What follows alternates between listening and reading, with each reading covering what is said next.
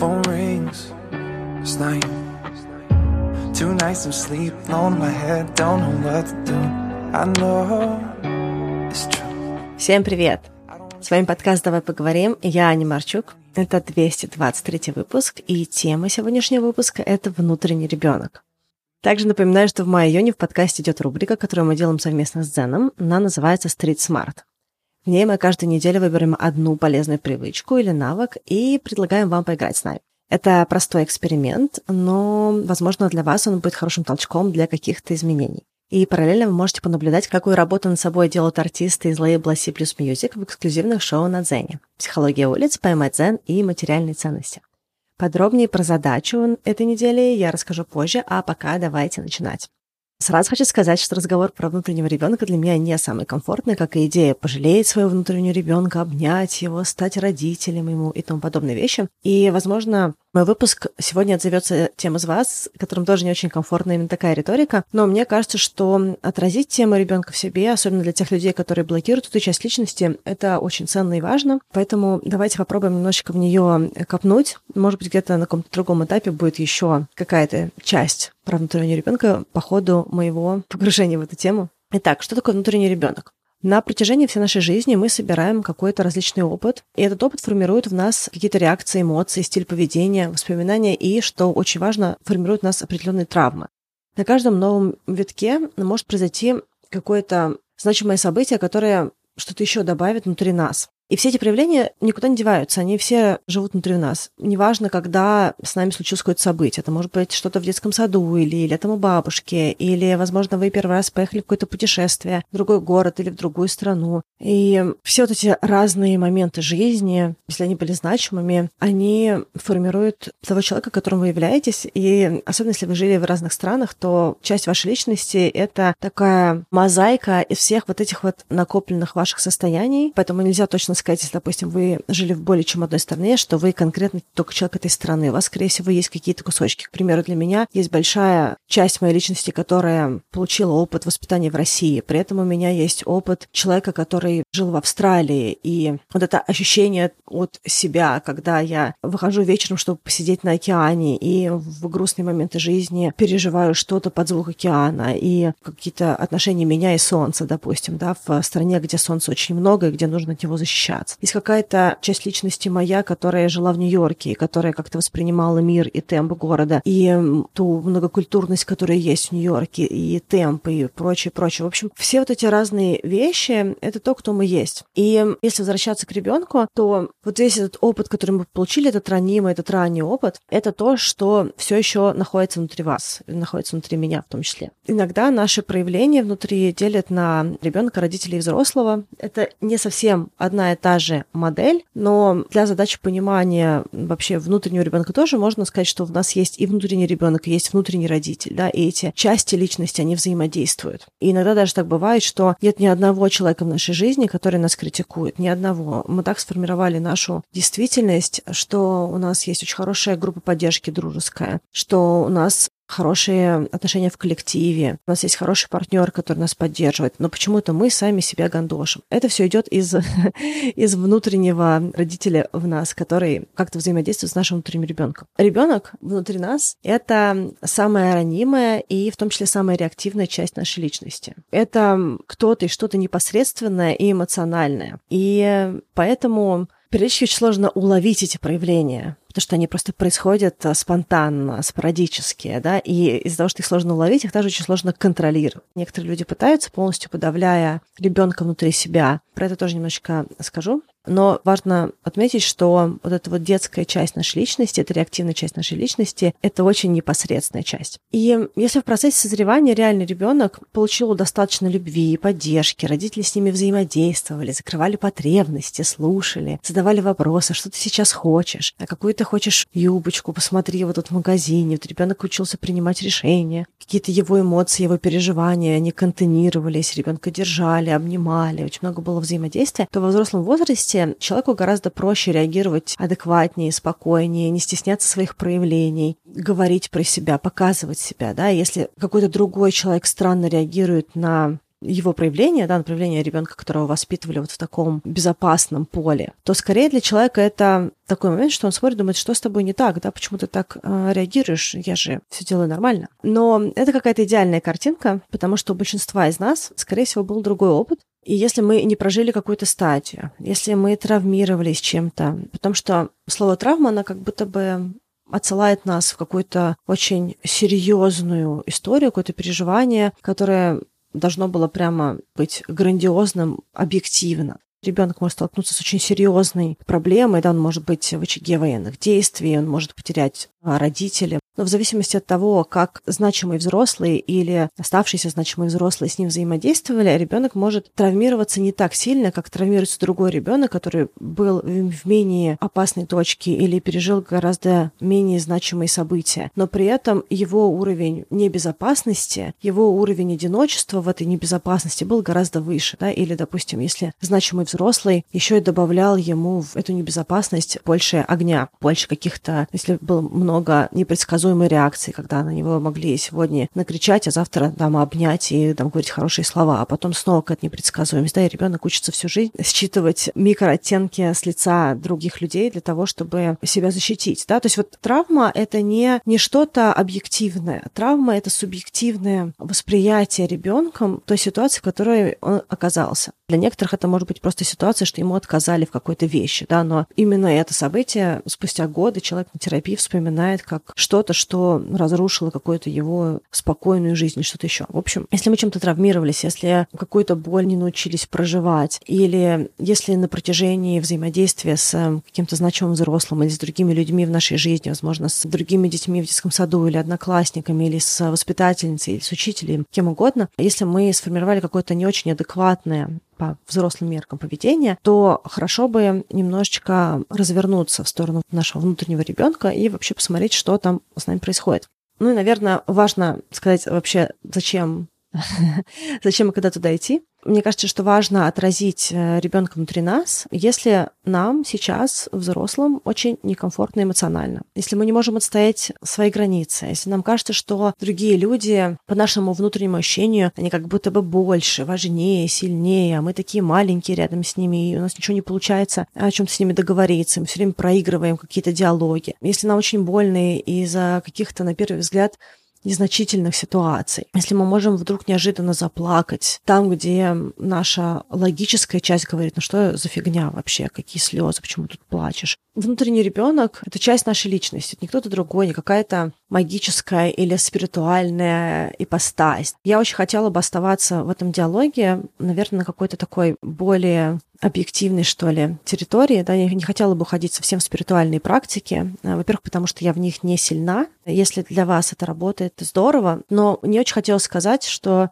внутренний ребенок — это не что-то магическое. Это собирательное описание наших моделей поведения, наших ощущений, каких-то наших травм, наших реакций. И для удобства, безусловно, можно представить себя маленького для этой визуализации, так как это часть личности, которая ранняя, которая ранимая и которая очень эмоциональная. Да? То есть вот называть вот этот вот собирательный образ наших травм, наших переживаний, наших реакций, наших моделей поведения внутренним ребенком — это очень точная формулировка. Но, безусловно, если для вас работает в спиритуальной практике, вы чувствуете, что это вам помогает, пожалуйста, подключайте, это ваш дополнительный рычаг. Почему внутренний ребенок так активно обсуждается именно сейчас? Чем он особеннее каких-то других наших ипостасей? Первая причина это то, что травматические события прошлого, тот путь, который мы проходили, повторяется снова и снова. А в этом смысле есть книжка «Радикальное прощение», которую кто-то тоже читал. Там тоже нет никакой магии. Фактически эта книжка нам показывает, что те травмы, с которыми мы сейчас сталкиваемся, мы с ними сталкивались и до этого. Да? И задача понять, что это за модель травматичная. И если мы столкнулись и не пережили вот это отвержение, к примеру, значимого взрослого, то можем снова и снова раниться других людей, которые также нас отвергают. Или если мы регулярно получали какие-то обесценивающие комментарии от других людей, это может быть учитель в школе, это может быть родители, может быть кто-то еще, то мы можем заметить, что вокруг нас люди, которые опять почему-то обесценивают наш опыт или наши переживания, и, или пытаются говорить про себя, когда нам самим плохо, и нам нужна эта поддержка. Соответственно, все больше внимания уделяется тому, чтобы замечать какие-то вот эти вот повторения повторяющиеся события. Во-вторых, ребенок это самая уязвимая часть нашей личности. И если ее не адресовать, то достаточно сложно на такой шаткий фундамент настраивать что-то еще. У некоторых людей получается подавить полностью внутреннюю ребенка, и это когда-то была очень рабочая стратегия, но так или иначе, даже при таком раскладе все равно есть ощущение какой-то дыры, как будто бы чего-то неустойчивое сохраняется. Но еще один очень важный момент — это то, что человек по своей природе, он чувственен. То есть мы можем себе сколько угодно сказать логически, что мы хотим, но в душе нам все равно может быть очень некомфортно, и мы не можем радоваться своей жизни. Как будто все время что-то не хватает или что-то не случается. А сейчас все-таки, мне кажется, такой период в жизни общества, что люди стараются закрывать не только функциональные потребности. Да? Многих из нас воспитывали такой функциональную любовь, да? чтобы была одежда, чтобы была всегда еда, чтобы был кров, было где жить, было что есть, было что носить. Какие-то там такие вот учись хорошо, чтобы закончить школу, там поступить. В мой период взросления очень много в заботе уделялось вниманию именно закрытию функциональных потребностей. Сейчас, мне кажется, немножечко поменялась реальность для людей, для многих людей. Не для всех, да, конечно, безусловно, есть огромные территории России, в том числе, да, многих других стран, где заботиться о каких-то своих потребностях эмоциональных все равно до сих пор является роскошью, да. Но если говорить про этап развития общества, то сейчас гораздо больше внимания уделяются именно эмоциональному фону, да, какой-то эмоциональной потребности закрытой, да, какому-то эмоциональному благу. И именно это привязывается к хорошему качеству жизни, получению удовольствия, созданию для себя удобства, не находиться все время в стрессе, тревоге и страхе. Также, чтобы были впечатления, которые радуют. И если есть э, какие-то проблемы со внутренним ребенком, то вроде впечатления идут, мы вроде как будто бы получаем что-то, но не получаем из этого радости. И это все выглядит больше как собирание галочек. Поэтому фокус на этого внутреннего ребенка, на создание фундамента в этой уязвимой материи, на получение каких-то более качественных откликов из жизни, да, создание для себя модели, где можно также получать удовольствие, а не только делать дела, проживать и переписывать травматический опыт. Это вот какой-то фокус современного общества, поэтому внутренний ребенок, он отлично ложится в эту модель. И даже если человек сильно заблокировал своего внутреннего ребенка и логично себе все рассказывает, что у него все классно, что все сложилось, рассказывает про те галочки, которые он собрал, в другие более уязвимые моменты, если так можно сказать, да, какие-то моменты, где меньше меньше есть вот этой вот э, бравады, человек может говорить, что что-то меня все и все расстраивает, или почему я снова и снова в ситуациях, что другие люди на меня орут. Вот эта фрустрация, она частично связана с тем, что человек научился блокировать вот эти проявления и на каком-то этапе жизни это было самой безопасной моделью, потому что ребенок в том состоянии он просто не мог бы вывести вот эту всю ранимость, да, то есть он собрался, он стал взрослым, он для себя какие-то задачи, где-то себе сказал, что ему важно за себя самостоятельно отвечать, но вот этот вот внутренний ребенок, он все еще просит выхода. Ну что, давайте немножечко вернемся к нашей рубрике с Дзеном Street Smart. И так как сегодня мы говорим про внутреннего ребенка, задача также будет связана с ним. Когда я смотрела выпуск шоу «Материальные ценности Содолав», он показывает свою сентиментальную коллекцию фишек Читас, которая ему особо дорога. И то, как он рассказывает про эти фишки, мне показалось очень значимым для задачи этой недели. Смотрите, Фишки были у него в детстве, но мама выкинула их за его плохое поведение. Спустя годы он нашел такие же на Авито, и теперь они вызывают у него много радости и приятного чувства ностальгии. В этой истории все подходит нам под задачу. Во-первых, выкинуть вещь ребенка за плохое поведение – это очень жесткое нарушение личных границ. Обычно такие ситуации позже вызывают либо протестное поведение у человека, либо чувство безысходности. Внутри человека, с границами которого не считали, живет очень ранимый внутренний ребенок. Но классно в этой истории то, что Судолав нашел способ ублажить своего внутреннего ребенка, дать ему этот эмоциональный отклик. Он купил то, что ему было дорого когда-то в детстве, и контактируя с этими фишками, его внутренний ребенок становится доволен. Надо сказать, что творить – это вообще очень важный инструмент для контакта с своим внутренним ребенком. Итак, на этой неделе я предлагаю вам подумать, какое поведение в детстве а, стало для вас триггерным, и подумать, как ваши потребности тогда не закрывались. А также, как сегодня вы можете закрыть эту эмоциональную потребность. Предлагаю вам сделать хотя бы одно действие для услады вашего внутреннего ребенка. И, кстати, если вы родитель, то, пожалуйста, пожалуйста, уважайте личные вещи ваших детей. Я, кстати, помню у себя такой же опыт. Мне было 16 лет, и я была летом у бабушки. А когда я вернулась, в моей комнате сделали ремонт, и кому-то отдали всех моих Барби, всю мебель этих Барби, там, одежду, все, что у меня было оттуда, а также отдали диапроектор со всеми диафильмами. Для меня это была какая-то очень странная история, очень странное чувство. Я фактически просто замерла в тот момент, поела, попросила меня отвезти к подружке, однокласснице, и я весь вечер у нее просто плакала. Так как это были мои вещи, они имели для меня значимость и очень сильно сильную эмоциональную связь, так как они в какой-то степени были моим мостиком в другую жизнь, где было меньше потерь, меньше сложностей. И между этим возрастом и вот этими всеми вещами в моей жизни пришли очень серьезные потери, очень эмоциональные. И то, что выкинули вот эти все вещи, для меня было очень большим чувством небезопасности. Ну и вообще, это были мои вещи, это была моя комната. Фактически ко мне ворвались без спроса, все переворошили, подкрывали, пересобрали. Мне этот ремонт в комнате вообще был не нужен. Да? Это было мое пространство, какой-то мой мир. И то, что родитель считал, что делает благостно для меня, да, то есть то, что я приеду, у меня будет свежая новая комната, все так здорово, мне вообще было не нужно. Это была не моя потребность. Со мной никто не разговаривал об этом, никто меня не спрашивал. Я потом еще, мне кажется, лет 15 вспоминала об этих игрушках, о карточках э, диапроекторов, вспоминала, какие там были картинки на них. Я могу сказать, что до сих пор полностью я не отпустила эту историю. Да? Поэтому очень важно, наверное, если мы говорим про вообще тему личных границ, а надо сказать, что человек, у которого внутренний ребенок уязвимый очень сильно, и у которого личные границы нарушались в детстве, он вообще очень остро реагирует на нарушение его личных границ, либо вообще не умеет эти личные границы отстаивать, либо и то, и другое. Я помню, что моя коллега как-то на работе взяла просто мне со стола и кинула в мусорку пакет с чипсами, потому что я сказала, что я хочу заняться своим телом и что я очень много ем. И для меня в этот момент просто хотелось ей дать в лицо, честно честно, потому что кто просил ее выкидывать мои чипсы в мусорку. То есть вот для меня позже в жизни любое нарушение личных границ, оно вызывало скорее какое-то внутреннее ощущение агрессии, да, то есть потому что ну, мне было очень непонятно, почему люди вообще себе это позволяют. При этом у меня, к примеру, в каких-то других ситуациях вообще стерты личные границы. Я вообще замечаю, где мои личные границы только тогда, когда люди в них вторгаются. Просто так я не могу говорить о своих личных границах. Да? И это все результат того, что где-то на каких-то предыдущих этапах жизни с этими границами не считались. Итак, что можно делать уже сейчас, чтобы улучшить контакт с собой и как-то контейнировать своего этого внутреннего ребенка?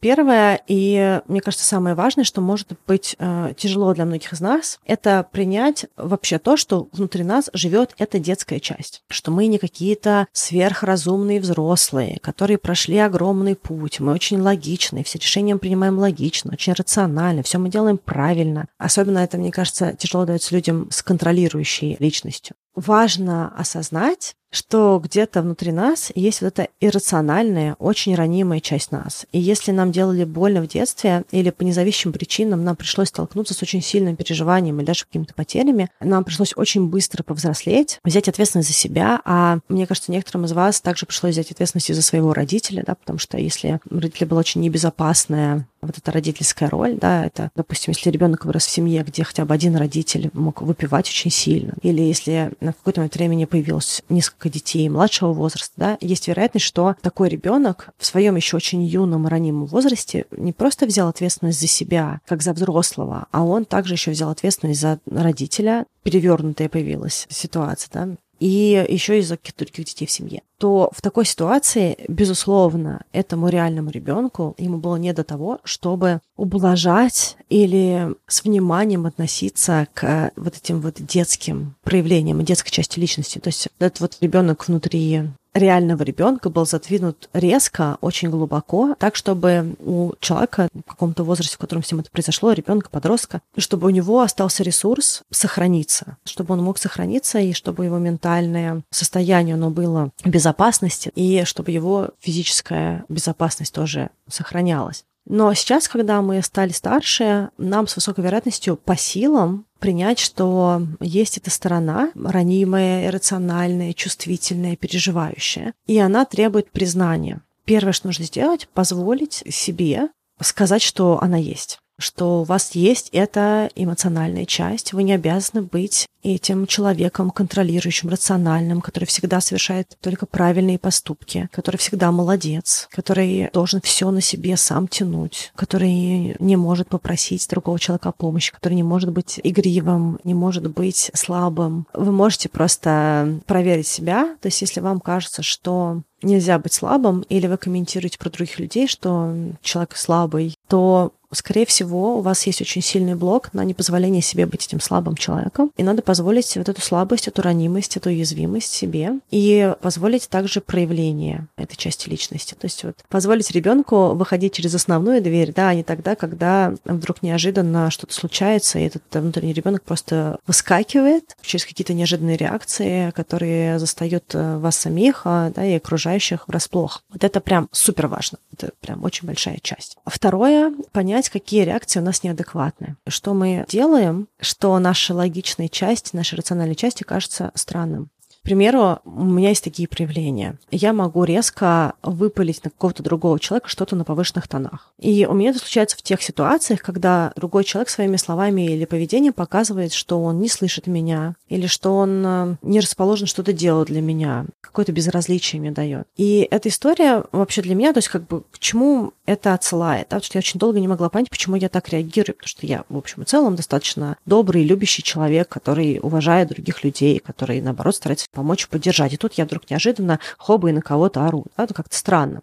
как будто бы это вне моего общего проявления. И я поняла, что для меня эта история, разбирая вообще эти все реакции, что она про то, что когда другие люди показывают свое превосходство и безразличие к тому, что я говорю, что это важно, а я оказываюсь в модели, что другой человек большой, а я маленькая, что он важен, а я нет. И в такой ситуации мне очень хочется защитить саму себя. Да? Мне хочется показать, что нет, не то, что ты большой, а я маленькая. Я тоже большая, я сейчас с позиции взрослой или родительской. Я себя, вот это внутреннее свое состояние ранимое, я его защищу. Да? И защищаю я его тем, что я просто становлюсь в моменте более ассертивная, более резкая, более грозная. И таким образом возвращаю вот эту силу, условно говоря. Да? То есть как бы возвращаю в своем каком-то эмоциональном поле вот этот вот баланс. Но если говорить из реальности, то такое доминирование, такая коммуникация, они не требуются. И часто, кстати говоря, проявляются в очень банальных ситуациях с людьми, которые вообще проходили мимо фактически, да, то есть каким-то, не знаю, условно говоря, там, мерчендайзерами в магазине или кем-то еще, да, то есть какими-то людьми, которые вообще не находятся в моей жизни, да, с которыми мне вообще нечего делить. И эта ситуация на со стороны может выглядеть очень неожиданно, очень неадекватно, и даже для меня самой долго она была очень непонятна. Так вот, чтобы продвинуться в этом изменении конструктивного поведения, важно подмечать такие моменты и, возможно, даже куда-то это все записывать. А в технике КПТ, когнитивной поведенческой терапии, есть такая модель или табличка. В табличке четыре столбика. Столбик номер один – это что была за ситуация. Столбик номер два – что я почувствовал, почувствовала. Столбик номер три – что я подумала, подумала. И последний столбик э, – что я сделал.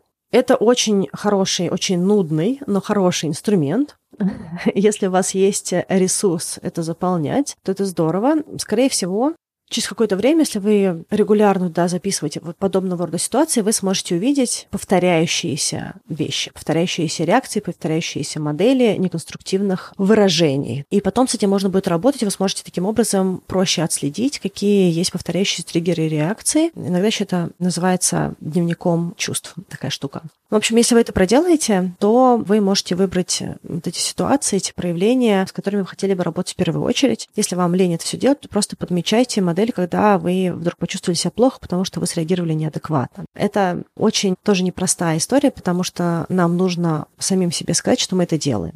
Никому не хочется быть плохим. Особенно человеку контролирующему, человеку, который чаще действует из позиции рациональной, есть какая-то часть личности, которая не может справиться с той реальностью, которая происходит. И нужно научиться справляться иначе, но для этого нужно заметить, что это есть. И, возможно, даже другим сказать о том, что мы что-то делаем неадекватно. А следующий момент — это более приятная работа. Подумайте о том, какими вы были в детстве, пока социальные ограничения не начали вас подавлять или трансформировать. К примеру, когда я была маленькая, я приезжала к бабушке летом в Ленинградскую область. Там меня, в отличие от Москвы, почти никто не контролировал. Вот у меня была возможность вот, серии run free, да, то есть как-то возможность бегать, играть без ограничений. И когда на меня не накладывались какие-то другие запреты, я очень много времени проводила вне дома с друзьями, и я делала, как правило, что-то рискованное или адреналиновое. Вообще, потому что у меня было много и друзей, и подруг в детстве, мне кажется, что были какие-то группы друзей, где в основном были парни, пацаны. И э, какие-то вещи я делала с ребятами. И это было очень прикольно для меня в детстве. Мы ходили купаться на речку, и я как-то переплыла на другой берег реки с сильным течением. Понятно, что это не Волгу переплыть, да, это все равно была какая-то маленькая речка, да, где ширина речки, может быть, была метров 50 но это была речка с сильным течением. И я помню, что я смотрела, как люди плывут и где они пытаются выйти. И каким-то своим детским умом я реально переплыла эту речку с сильным течением. Я знала, где брод, я знала, как мне плыть в какую сторону, чтобы я смогла выйти, пока не закончился берег. То есть вот это было достаточно рискованная история. Или были большие качели, такая была палка и длинные металлические прутья. И я на этой качели каталась до стука фактически, да, до верха. И когда эта качель высокая достигала своего пика, я с нее прыгала, да, и какой-то такой большой амплитуде приземлялась на плотную землю. Я, мне кажется, сейчас бы, если бы увидел со стороны, что семилетняя девочка летит несколько метров, мне кажется, что мне было бы очень тяжело на это смотреть. Но, будучи ребенком, для меня это было абсолютно классно, кайфово и очень увлекательно. Да? И помимо таких вещей очень много было вот таких игр, где мы куда-то бежали, куда-то стучали и убегали, что мы в какой-то лес забирались, на каких-то деревьях и откуда-то прыгала. Да? То есть вот много было каких-то таких вещей. А когда я была в Москве, меня больше ограничивали и больше контролировали, но даже в детстве, к примеру, у меня был такой момент, что я, начиная с какого-то возраста, скажем, там, с пяти или шести, я ходила почти каждый день на какие-то кружки. У меня было рисование, у меня был бассейн, у меня был фортепиано, хореография, макраме, компьютерное программирование, глина, теннис, куча всего еще. Не все кружки, в которых я отходила прям много лет, да, таких было всего несколько там плаваний, фортепиано, рисование, что-то еще, да, то есть вот за детство у меня было больше 20 кружков, которые я сходила хотя бы один раз, меня никогда не заставляли ходить. Я ходила сама, я сама говорила, куда я хочу пойти, и если я не хотела оставаться в каком-то кружке, мне могли переспросить, там точно ли подумай, пожалеешь, там еще что-то. Но если я говорила, что нет, я туда больше не пойду, как, допустим, в какой-то момент времени, спустя 4 года у меня было с фортепиано, когда я сказала, я больше туда не хочу. Мне папа сказал, подумай, мне кажется, ты пожалеешь, когда вырастешь. Я действительно немножко жалею, что я сейчас сейчас не могу так играть и вообще играть, как я играла в детстве на фортепиано, да, но очень хочу восстановить это. Но на том моменте я сказала, что нет, я больше не пойду, и мне сказали, окей, не ходи. То есть вот это моя воля была, да, здесь. И сейчас, вот если подумать, допустим, о том, кем я была в детстве, что важно? Эти мысли, они напоминают мне о том, что если убрать ту часть личности, которая сформировалась позже, где я организованная, ответственная, умею распоряжаться своими деньгами, несу за себя ответственность, часто несу ответственность еще за кого-то, много читаю, много изучаю, все время достигаю каких-то своих целей, результатов через все преодоления. Может быть, не всех целей, но многих целей. Да? Я при прочих равных очень хорошо достигаю своих задач. Какой бы ценой мне это не пришлось бы за это расплачиваться. Но если сейчас все вот это вот отодвинуть, то есть э, часть меня, которая любит адреналин, любит разнообразие увлечений, которая хочет пробовать и экспериментировать, которая хочет проводить много времени вне дома, проводить свое время в компании соратников, да, то есть друзей, у которых э, со мной есть много общих интересов, с которыми мне хорошо изучать и постигать этот мир. Зная это про себя, я вдруг не перестану быть организованной или читать книги, следить за своими доходами и сбережениями, но это значит, что я так буду пересобирать свою жизнь, чтобы я могла ей радоваться, а для этого мне нужно, чтобы был выход той части меня, которая была ранее, а не только взрослой части меня. Да? Это то, что со мной, к примеру, произошло в 2016 году, когда я ушла из работы в корпорации, потому что я поняла, что я очень мало радуюсь, да, то есть очень мало вещей, которые для меня важны и которые закрываются, да, и вот если сейчас посмотреть на мою жизнь, она гораздо больше похожа на какие-то вещи, которые я делала в детстве, и с увлечениями, и с постижением мира, и с взаимодействиями с людьми, и много чем еще, да. Все равно есть моя ответственная часть, моя взрослая часть. Я не перестаю брать ответственность за свои поступки и за свои действия, хотя, возможно, для кого-то из вас какая-то надстроенная часть личности, она, возможно, уже в полной мере не будет вас обслуживать. Это тоже окей. Для меня тоже есть какие-то части личности, которые перестали меня обслуживать, поэтому я что-то пересобрала. Ну вот, в общем, подумайте, кем вы были в детстве. Просто вот повспоминайте себя в детстве, как вы взаимодействовали с собой там, где на вас не давили и не контролировали. Ну и в том числе, если мы говорим про интересы, да, возможно, есть что-то сейчас, что, возможно, может давать вам кучу радости. Например, я люблю петь, это мое раскрепощение, это моя возможность быть э, громкой, конструктивно, условно говоря, выражаться, выражаться через голос. В какой-то степени то, что подкаст есть, то, что он продолжается, это тоже в какой-то степени мое выражение голоса, потому что для меня важно говорить, да, ну, или петь, или что-то еще. Также, поскольку я 8 лет отплавала, для меня бассейн, вот этот даже запах хлорки бассейна, он вызывает очень много приятной радости, очень много ностальгии. Возможно, люди, которые плавали в детстве, меня поймут здесь. Есть такое прям родное чувство, когда ты оказываешься в бассейне с хлорированной водой. В общем, подумайте, как вы можете выражать себя вот в этом конструктивном ключе через те интересы, которые у вас были в детстве, через яркие моменты, чтобы этот ребенок получал выражение какое-то себя, где это творческая эмоциональная ипостась. Может быть, для вас это будет, что вы, к примеру, едете на велосипеде, смеетесь и кричите, или вы ходите на аттракционы и просто орете в голос, э, когда э, этот э, поезд проезжает какой-то такой опасный участок, да, там какую-то такую горку. Возможно, для вас это более спокойная радость, когда вы рисуете или лепите из глины, или вам нравится шить, и вы что-то штопаете, и для вас это радость. У меня есть друзья, которые купили себе приставки, как в детстве, там, Дэнди или Nintendo из 90-х, купили к ним картриджи, даже некоторые с играми, которые были в детстве, какие-нибудь братья Марио, Mortal Kombat, в общем, у кого что там было. И они периодически в них режутся прямо вот с этими джойстиками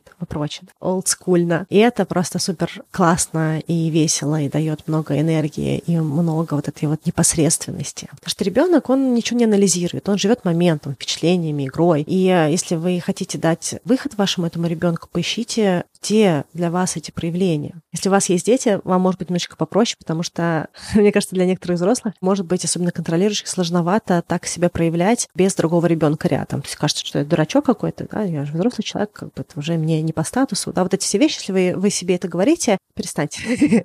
да, не хочу вам ничего запрещать, да, но я вам рекомендую подумать о том, чтобы, может быть, где-то своему ребенку дать выхода. Еще почему это важно? Потому что с высокой вероятностью каждому из нас какие-то эмоции запрещались в детстве, запрещали проявлять их в детстве. Я немножечко больше про это говорила в выпуске про стыд, но кому-то запрещали радоваться, там, дурачиться, быть громким, а кому-то запрещали, наоборот, плакать, грустить, сидеть в тишине, там, без дела. Ну, вот я помню, что каким-то моим друзьям говорили, ну что ты сидишь, ну уже поделай что-то, ну посмотри, другие дети там играют в мячик, еще что-то, а ты сидишь здесь. Вот, вот какие-то такие комментарии. Потом те, что запрещали вам? Какие эмоции не разрешались в вашей семье. И важно сейчас вам самим себе это разрешить. Если вы всегда были, должны были быть для родителя радостным, то позвольте себе быть грустным, позвольте себе грустить, да, и тому подобное. Если вам запрещали бояться, позвольте себе самому сказать, что мне страшно. Если вам запрещали веселиться, и вам нужно было все время быть серьезными, то просто веселитесь, радуйтесь, смейтесь, найдите что-то, что вас может привести, к примеру.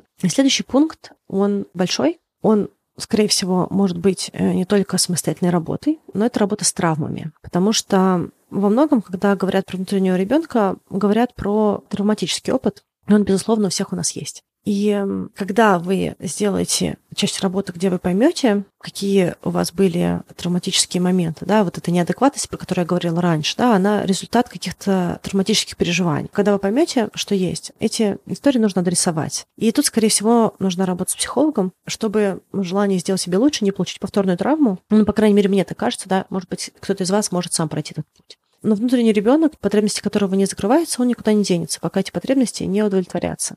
То, что можно сделать сейчас самостоятельно, это подмечать эти триггеры, которые есть. И для вашей детской части важно, чтобы вы, когда их замечали, вы давали этому состоянию позволения. Не торопитесь перечеркнуть, что сейчас произошло. Да? То есть вот в моем примере, да, если я вдруг резко на кого-то сорвалась, ни с того ни с сего, безусловно, мое желание побыстрее про это забыть, потому что я проявила себя некрасиво, да, неуважительно. И мне от этого плохо, то, что я любящий, заботливый человек. Да, мне неприятно осознавать, что я могу на кого-то сорваться. Но просто про это забыть имеет ноль терапевтического опыта. Важно самому себе сказать, что да, это, и есть такое проявление, да, и не торопиться это перечеркнуть не люблю фразу «побудь в этом», да, но в какой-то степени нужно в этом состоянии остаться и позволить себе эти чувства прожить, потому что чувства реальные. Это ситуации, в которых вам резко стало больно, вам резко что-то сделали, да, как бы случайно. Этот человек, он не виноват, на которого вы среагировали. Это может быть всегда человек, может быть какая-то ситуация. Но боль реальная, эмоция реальная. Ее нужно почувствовать. Ее нужно почувствовать, ее нужно... Ну, фактически, как бы это какая-то вот история, когда вам нужно контейнировать, если вы не знаете слово контейнировать, я его использую, но фактически вам нужно заботиться, дать комфорт самому себе. И комфорт в смысле того, что защитить где-то да, самого себя, дать это ощущение, что вы в безопасности. Вообще очень важно для ребенка знать, что он в безопасности, что кто-то ему эту безопасность обеспечит. Очень важно в себе постепенно это состояние аккумулировать, что да, что-то произошло, но все окей, что вы как-то проявились, вам было сейчас больно, но постепенно будет менее больно, постепенно будут какие-то, может быть, другие способы, теперь э, мы знаем про эту боль, теперь мы с ней будем что-то делать. И чем меньше будет запретов, чем меньше будет непредсказуемой критики внутри себя и каких-то мысленных наказаний от вашего условного внутреннего родителя, тем спокойнее будет вашему внутреннему ребенку. Тем меньше будет таких э, триггерных ситуаций, или, по крайней мере, для вас они будут менее остро ощущаться в моменте.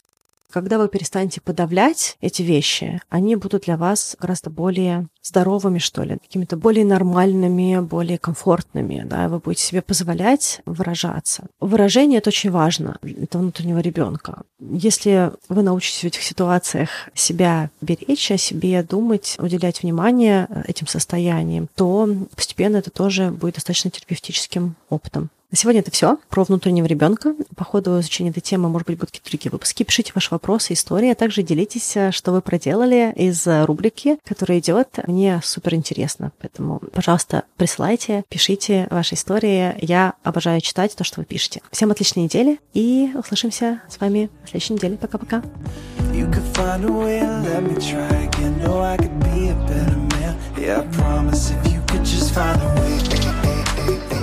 Then I know. to find a way.